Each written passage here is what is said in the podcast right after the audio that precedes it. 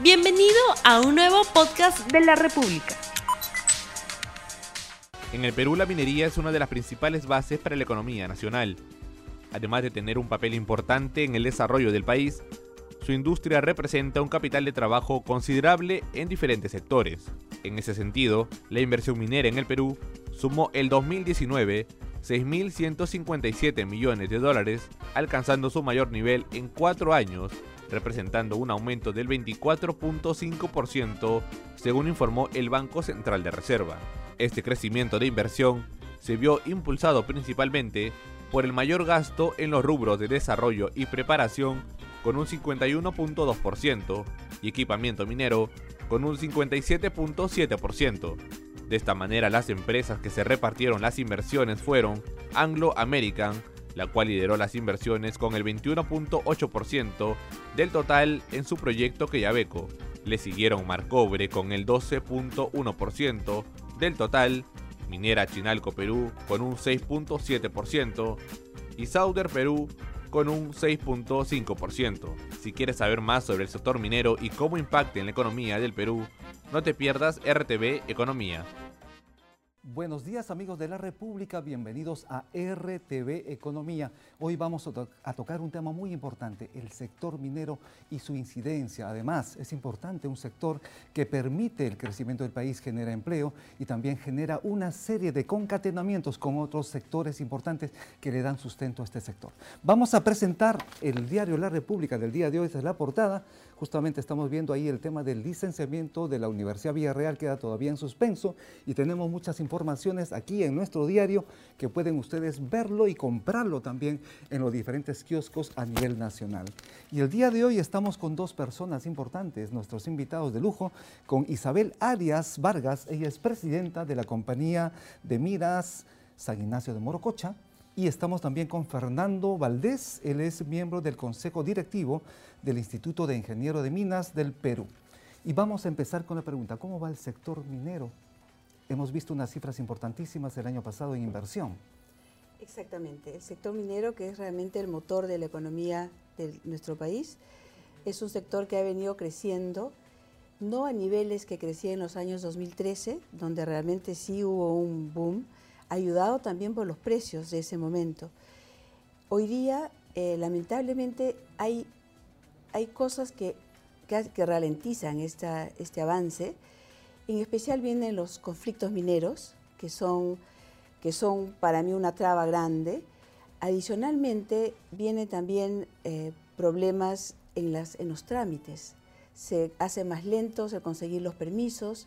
Sobre todo lo que más me preocupa a mí para poder avanzar en los futuros años es la, la inversión en exploración. Correcto. Que es una inversión que requiere de mucho tiempo y no necesariamente el resultado es exitoso. De estos temas vamos a conversar mucho más en un momento, pero vamos a lanzar la pregunta del día. Muy bien. ¿Cuál es el impacto económico del sector minero en el país? Y vamos a conversar con nuestro amigo Fernando Valdés. ¿Qué le parece el sector minero, cómo ha ido desenvolviéndose y obviamente atendiendo a estos cuestionamientos o posibles problemas en el sector minero? Bueno, hemos perdido competitividad.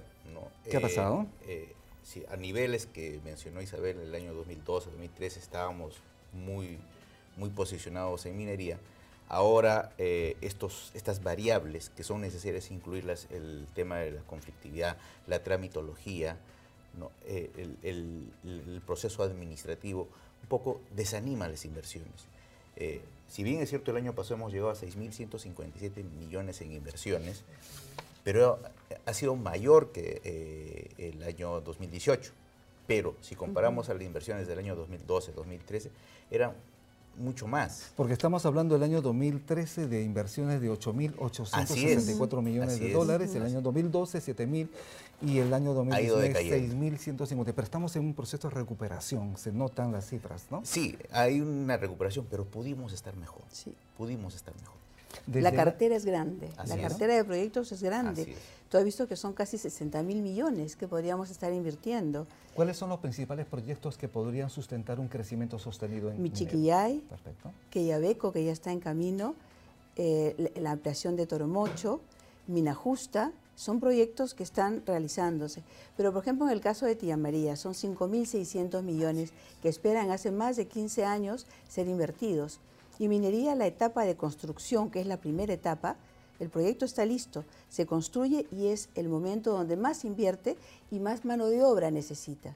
Estamos perdiéndonos un crecimiento que impacta al Perú directamente, porque como, el 50% de las divisas vienen de la minería, el 11% es del, del, 20% de la recaudación, estamos perdiendo oportunidades como país. Los agricultores de la zona, en el caso de Tía María, siempre se quejan y obviamente dicen, esto no puede continuar así porque no vamos a tener beneficios y además porque el sector agrícola podría verse perjudicado. ¿Qué indicaría usted? Bueno, para empezar, esta mina, como sabemos, todavía no ha empezado ni siquiera a poner la primera piedra. Es un proyecto. Es un proyecto pero ya se ha identificado que la zona está contaminada naturalmente, en especial con bórax. Hay una laguna que si, las personas toman de esa laguna está contaminada naturalmente con bórax. Entonces, la minería no ha entrado y ya la agricultura no es una agricultura sana al final. Por otro lado, la queja de, los agricultores es falsa porque si los proyectos han sido aprobados técnicamente, estos proyectos han sido revisados para que sea un proyecto que no contamine. Entonces, si no contamina, no afecta la, la, agricultura. Es más, el momento en que hay los disparos, como es una mina de tajo abierto, se ha previsto en qué momento el viento va hacia el otro lado para en ese momento disparar y que no llegue ni siquiera un poquito de polvo. Fernando, será importante entonces el acuerdo con los sectores sociales para poder posibilitar que un proyecto como el que estamos hablando continúe. Definitivamente, la información es una herramienta muy poderosa. Yo creo que ahí tenemos una gran oportunidad de informar a la población en relación a todos estos parámetros.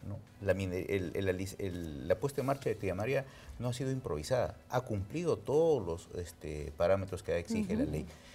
Entonces, lo que tenemos que hacer es informar a la población y, que la población no sea manipulada por mala información. Es más, como, no solamente el bórax, sino también el arsénico. Hay una contaminación natural. Las cebollas que producen en esa zona tienen un alto contenido de arsénico, que no necesariamente está a los estándares para comercializar en el mercado mundial. Entonces, eso también hay que decirlo, ¿no? Y eso nos lo están mencionando. Estamos exportando cobre, estamos exportando minerales, pero nos falta darle valor agregado. ¿Qué está pasando? ¿Por qué no apuntamos hacia ello? Es una muy buena pregunta. Realmente, si tú consideras la parte de exploración y la parte de construir la operación minera, es la más costosa y la más lenta. El siguiente paso que es la, refinería es menos costosa y más rápido y la tecnología hoy día es fabulosa. En la parte de, minería ya hay un valor agregado. Nosotros, por ejemplo, en la mina donde yo trabajo produce zinc, concentrado de zinc. Encontramos en el mineral 7% de zinc contenido. Esto lo transformamos a un concentrado que tiene 60% de zinc contenido. Ahí hay un primer gran salto de valor agregado.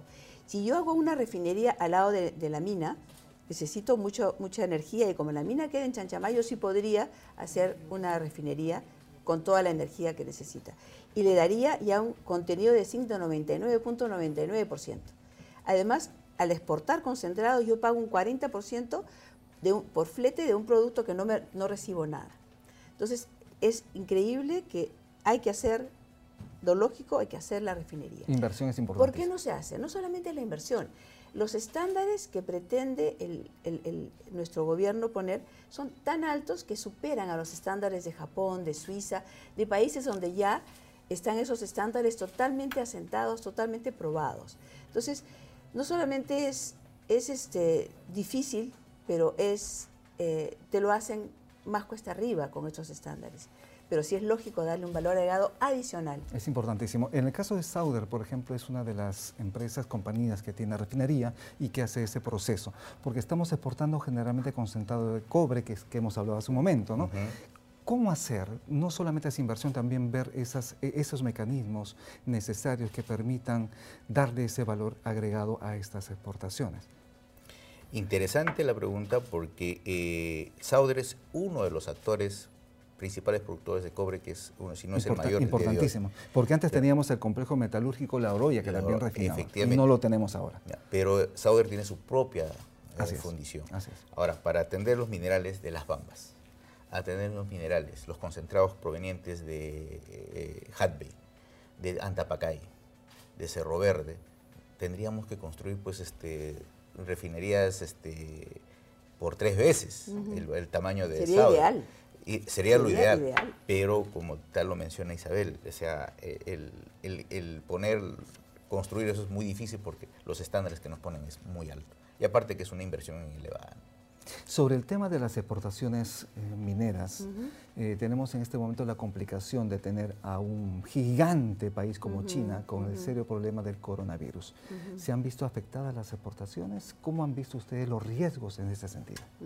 Sí, realmente la China es un verdadero gigante. Son los mayores productores y los mayores consumidores de casi todos los metales. Obviamente, el 30% de nuestra producción va a la China. Entonces, obviamente, si ellos han dejado de consumir o han, dilatado su consumo, nos vamos a afectar. En el caso de, las refinerías, por ejemplo, hay refinerías que se han estado produciendo, de las pocas, pero estas refinerías, por cada tonelada de cobre que producen, producen dos de ácido sulfúrico, que es muy difícil almacenar. En el lapso que han estado produciendo y no pueden entregar su producto, entonces en este tiempo han rellenado sus almacenes y ya no pueden producir más. Eso implica entonces que las exportaciones se detengan en parte. Se van a detener. Y los usuarios finales tampoco están funcionando porque no van los trabajadores a las, a las fábricas. Esta mañana leyendo una comunicación china ya están regresando a trabajar. Esa es una buena noticia. Y, y, a mí lo que me... Todos hablamos de la economía, de, la, de cómo afecta el coronavirus en la economía, pero yo quisiera pensar un poquito y ponernos en el lugar de las personas que durante tantas semanas han estado confinados a su casa. Ese factor humano que se ha visto realmente maltratado de alguna forma, ¿no? dentro de su propio país. Eso también hay que pensar. Uno de los temas importantes, y lo vamos a ver aquí en el programa también, es, son los precios. Los precios han permitido el boom de las exportaciones mineras, pero en un contexto de coronavirus, ¿cuál sería el efecto fundamentalmente? Bueno, ha tenido una, baja del 0.78% en el precio de la libra de cobre. Eh, las refinerías se han comprimido, ¿no? este, las exportaciones han disminuido y por lo tanto pues el precio del, del cobre ha comenzado a bajar, lo cual ha convenido al precio del oro, porque todo el mundo está buscando un refugio. Un refugio, exacto. El, oro siempre es refugio para Mientras el cobre y los metales base bajan, el oro sube, porque es un, un, este, un metal de refugio, ¿no? Entonces, pero sí ha tenido un impacto. Ahora, sola, no solamente es, son las refinerías, sino los consumos. El, el, hecho de que no hayan tenido los chinos este, el acceso al trabajo, eh, Apple ha parado su, fabricación de celulares. Eh, Amazon también ha parado. Huawei. Huawei. O sea, todos se han comprimido. Y no, eh, no solamente ellos consumen, pues, este, consumen un sinnúmero de, metales. En un celular hay más de 130 minerales y más de 80 aleaciones. Caramba. ¿no? Es, inmensa. Pero ¿qué ha hecho? Que el paladio suba. El precio del, paladio. El precio del paladio suba. ¿no? Entonces, hay eh, estos este, movimientos económicos de un tema de salud, imagínate cómo impacta directamente en la economía y, sobre todo pues en, la producción minera mundial, ni siquiera peruana. Isabel, uno de los... completar algo sobre los precios. Realmente ya veníamos el 2019 afectados por la guerra comercial entre China, entre China y, y Estados Unidos. Entonces, y los precios durante todo el año, sobre todo los básicos, han venido bajando mucho. Y ya ahora, con, durante las primeras semanas del año, los precios de los metales básicos han bajado mucho y esto va a afectar definitivamente nuestra economía, no me cabe duda. No sabemos qué final va a tener, espero que, sea, que se recupere pronto, espero que estas personas que han estado confinadas tanto tiempo en su casa vengan motivadísimas a dar todo de sí. Después de haber visto cómo han construido un hospital en 10 días, yo creo que yo apuesto por, los, por la cultura china, que realmente sale de las adversidades. Tiene que salir de la adversidad. Estamos aquí en RTV Economía, envíen sus preguntas para que nuestros invitados puedan absolverlas. ¿Cuál es el efecto en el precio del dólar? Hemos visto las noticias que el dólar ha trepado, 3.41 si no me equivoco al cierre de ayer. ¿Cuál es el efecto en el sector minero? ¿Tiene incidencia? Tiene incidencia, definitivamente, ¿no? Definitivamente. Eh, el precio del dólar se ha, apreciado, eso arrastrado por el, refugio que busca la gente en el oro. Entonces, este, definitivamente eh, impacta directamente a la economía. Felizmente, nuestros comercios son, este, son en dólares, pero hay una diferencia, lo que menciona Isabel. Los que producimos metales base, vamos, hemos tenido menores ingresos justamente por, uno, por el precio de los metales que han bajado por el precio del, del, coronavirus, ¿no? han bajado. Las maquilas que han subido. Y los ingresos van a ser menores. Si, entonces, ¿qué hace eso? Que el dólar suba y tenga un impacto en la inflación directamente en la economía peruana. Así es, así es. Estuvimos conversando y estuvo conversando hace un momento sobre el tema de los trámites. ¿Por qué son tan engorrosos y cuál es, obviamente, lo, perverso para la actividad minera? Yo recuerdo hace unos años había más o menos 10 trámites que hacer para conseguir un permiso. ¿Y cuántos son ahora? Hoy día 260, 280. ¿Tantos? y no va disminuyendo, esto va aumentando. Entonces, Tú imagínate una persona que invierte en minería, que ya es una inversión de riesgo. Riesgo porque estamos sujetos a los precios de los metales, que no dependen de nosotros, sino de la, economía mundial, para empezar, y de los miedos y de las incertidumbres que haya en, el mundo y en nuestro país. Entonces, si ya venimos a hacer una inversión de riesgo y encima te hacen complicado invertir, el capital se va a acabar yendo a otra plaza. Lamentablemente, hay países muy ricos también como Ecuador, lamentablemente para el Perú, no para ellos. Ecuador está surgiendo como país minero. En el caso de Argentina, hay una provincia, San Juan, que ha desplazado al Perú en el segundo lugar en Latinoamérica, en el, en el Fraser como atractivo eh, para inversión minera.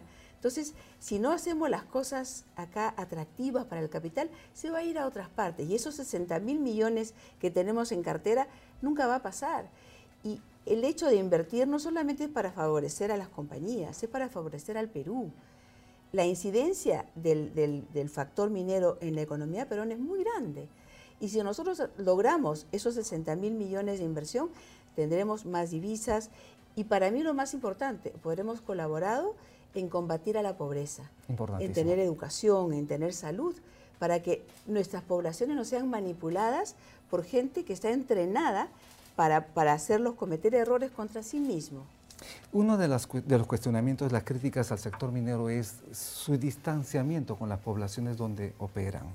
¿Esto es así? ¿Ustedes lo, ven así? ¿Y qué hacer para mejorar esas relaciones? Todas las empresas tienen implementadas políticas, la minería responsable tienen políticas de responsabilidad social. Hay mucho trabajo social que hacen las empresas mineras, pero hay un tema, eh, si bien a Argentina le dieron las pampas todo, todo flat para producir, eh, ser productor agrícola, la, naturaleza los, al Perú le ha dado los Andes. ¿no? ¿Y qué es los Andes? Que es muy remoto.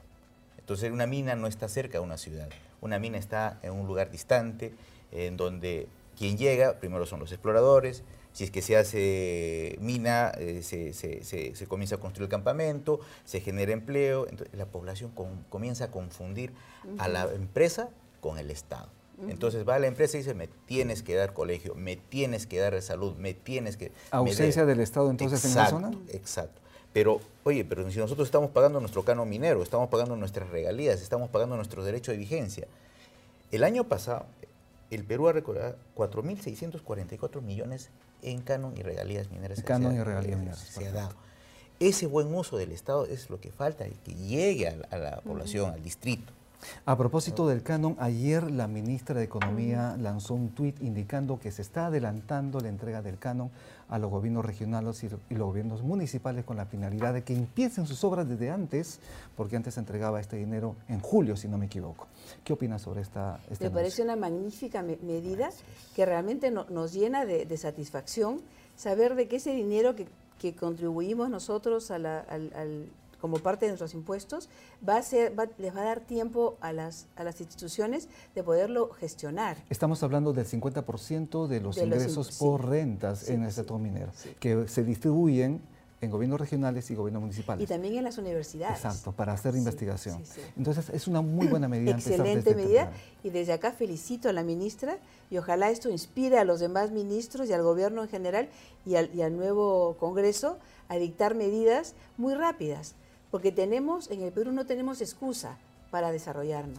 El problema de los gobiernos regionales y municipales es que les faltan proyectos o posiblemente aquellas personas especializadas en ejecutarlos, plantearlos. ¿Hacia dónde debemos apostar por allí? Mira, un buen resultado ha dado la estrategia de obras por impuestos. Eh, obras por impuestos porque eso es administrado directamente por la mina o, el que va a hacer el gasto. Eh, el tema de repente es ampliar un poco porque obras por impuestos está solamente destinado a infraestructura. Entonces, un buen ejemplo es Santa Mina, ha gastado más de 600 millones de dólares en obras por impuestos. Otro buen ejemplo es Minsur. Entonces, se ha hecho un buen uso de esos gastos y con eso se está llegando realmente a la población. Lo que ha pasado en otros lugares es cuando mm, eh, está el dinero y terminan devolviendo al, Ministerio de Economía. Eso es terrible, porque necesitando la ejecución de proyectos, devolver dinero es terrible. Que hay otro tema también, porque en las provincias o en, los distritos eh, la gente no tiene un buen expediente técnico de, una obra y terminan haciendo pues monumento al, cóndor, monumento a la maca y ¿no? una, una plaza que malgastando el dinero, ¿no? Ese es el tema. Tenemos justamente en pantalla el tuit que lanzó anoche la ministra de Economía, si lo podemos ver, por favor. María Antonieta Alba Luperdi. Desde el MEP hemos identificado espacios de mejora para contribuir con las metas ambiciosas de ejecución de la inversión pública y les quiero comentar de una medida que hemos implementado para que los recursos del cano minero estén disponibles oportunamente. Continúa, el canon minero es la participación que tienen los gobiernos regionales y locales en el impuesto a la renta que obtiene el Estado de la extracción de recursos mineros. Según la ley del canon, este es el 50% de los ingresos y rentas obtenidos por el Estado en la actividad minera. Justamente estamos conversando de esto. Esto va a dinamizar la economía en las regiones, obviamente la ejecución municipal. De todas maneras, donde puede apoyar la empresa privada también sería en ayudarlos con sus, con sus estudios, porque nosotros tenemos disponibles a nuestros ingenieros, que son muy buenos, y entonces podríamos apoyar a, los municipios que tenemos más cerca, ayudarlos a hacer sus estudios económicos para que puedan presentarlos bien y puedan ser bien acogidos por, por los ministerios. Importantísimo. Somos los segundos a nivel mundial en producción de cobre. ¿Qué necesitamos para avanzar a un primer escalón? Porque Chile nos lleva de encuentro. Eh, nos lleva por el doble. Nos lleva por el doble. Pero sí lo podemos. Lo podemos. ¿Tenemos los recursos? Sí, tenemos los ¿Cuál es el ranking y nuestra posición como Perú en otros metales, en otros minerales? Bueno, en casi casi en todos somos segundos, ¿no? casi todos somos en plata, en, zinc, en oro, en cobre, somos segundos, estamos bien posicionados. Lo que nos tenemos que mejorar es nuestra competitividad. Sí. Una cosa es tener el recurso, tenemos las competencias de la gente, el peruano es calificado en minería, es, tiene muy alta calificación, pero tenemos que mejorar nuestra productividad. Es importantísimo. Esto, esto pasa por tener trabajadores adecuadamente capacitados, adecuadamente pagados, remunerados. Pero también se habla que la minería es intensiva en inversión, pero generalmente no genera mucho empleo.